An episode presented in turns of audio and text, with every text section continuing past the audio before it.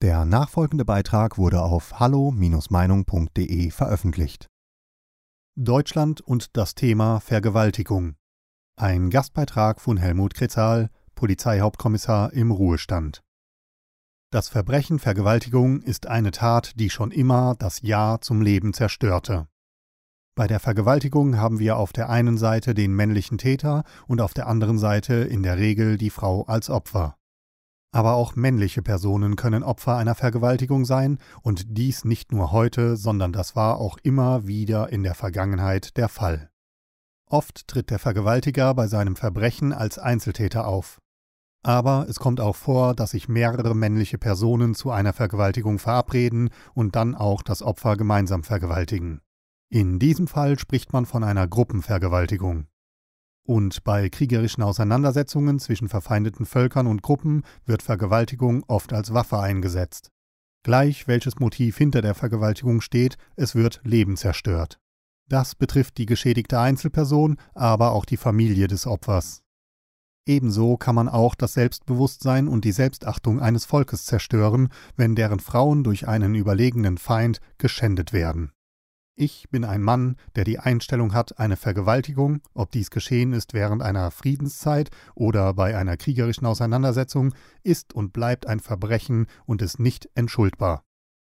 Obwohl die Vergewaltigung ein brutales Vorgehen einer männlichen Person, zumeist gegenüber einer Frau, beinhaltet, haben wiederum Männer alles eingesetzt, dass Frauen aus ihrem familiären Bereich, aus ihrer Gemeinschaft, man könnte auch sagen aus ihrem Volk, vor Vergewaltigung geschützt sind und dies oft mit der Waffe in der Hand. Der Schutz bezog sich jedoch zumeist nur auf die Frauen aus dem eigenen Bereich. In einer modernen Demokratie, nennen wir sie freiheitliche Demokratie, bezieht sich dieser Schutz nicht nur auf die Frauen aus der Familie oder auf die Volkszugehörigkeit, sondern der Schutz gilt in der freiheitlichen Demokratie allen Frauen, gleich welche Staatsangehörigkeit und Hautfarbe sie haben. Der erste Schutz für die Frau ist die sexuelle Einstellung der Männer. Erforderlich ist jedoch, dass diese sexuelle Einstellung eines Mannes gesteuert wird von seiner Verantwortung gegenüber der Familie und der Achtung vor der Frau. Hier sollten Männer, die es mit dem Schutz der Frauen vor Vergewaltigung ernst meinen, mit einer Stimme sprechen und auch entsprechend auftreten. Der zweite Schutz für Frauen in einem Staat, in dem die Gleichberechtigung von Mann und Frau von großer Bedeutung ist, sind die Gesetze sowie die Rechtsprechung. Die Gesetze und die Rechtsprechung, damit sind die Verfahren und Strafen gegen Vergewaltiger gemeint, müssen jedoch übereinstimmen. Sexuelle Gewaltgedanken, die sich im Kopf eines Mannes bewegen, können nicht erkannt und verfolgt werden. Setzt jedoch ein solcher Mann seine sexuellen Gewaltgedanken in eine Tat um, so überschreitet ein solcher Mann eine rote Linie. Und diese Überschreitung muss mit aller Härte des Gesetzes bestraft werden. Nach meiner Ausbildung bei der Bereitschaftspolizei wurde ich Ende der 60er Jahre in die zweitgrößte Stadt von Baden-Württemberg in den Streifendienst versetzt. Als Streifendienstbeamter ist man kein Endsachbearbeiter, wie dies beim Ermittlungsdienst der uniformierten Polizei zur Bekämpfung der Straßenkriminalität der Fall ist oder wie bei der Kriminalpolizei. Der Streifendienst ist die Feuerwehr der Polizei und ist daher immer an der Front und als erstes an einem Tatort, Unfallort oder bei Streitigkeiten und so weiter.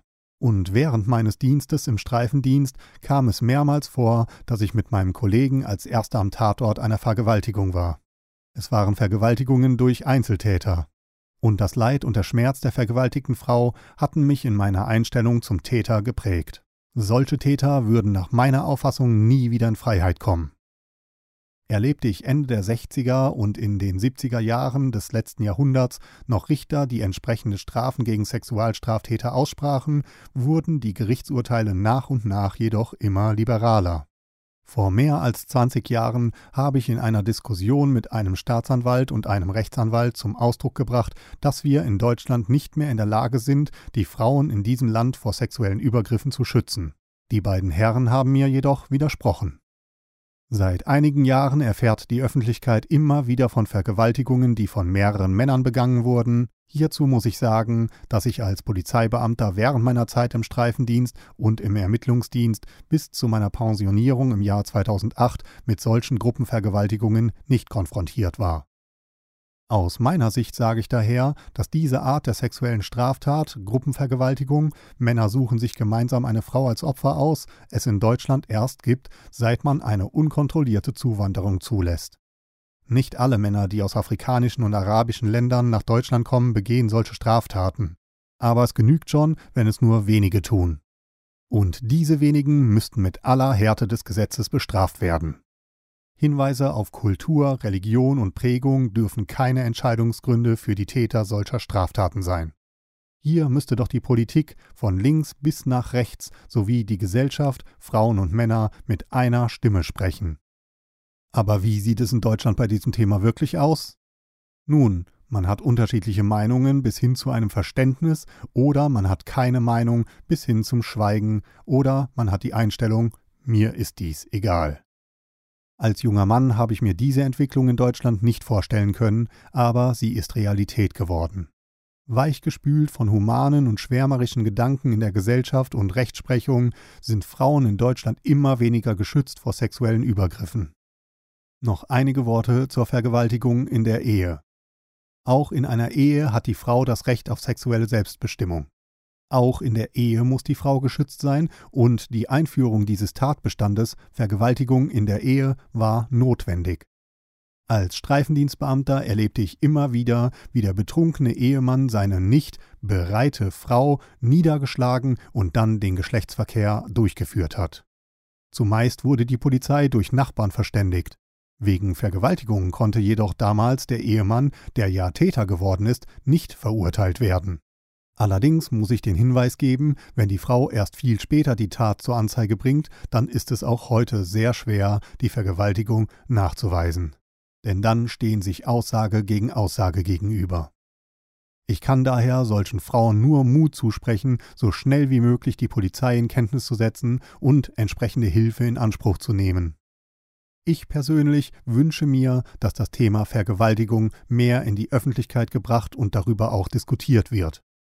Weiter wünsche ich mir Eltern, besonders Väter, die in ihrer Erziehung alles tun, damit ihr jetziger Sohn nicht später als Mann Gewalt gegen Frauen verübt.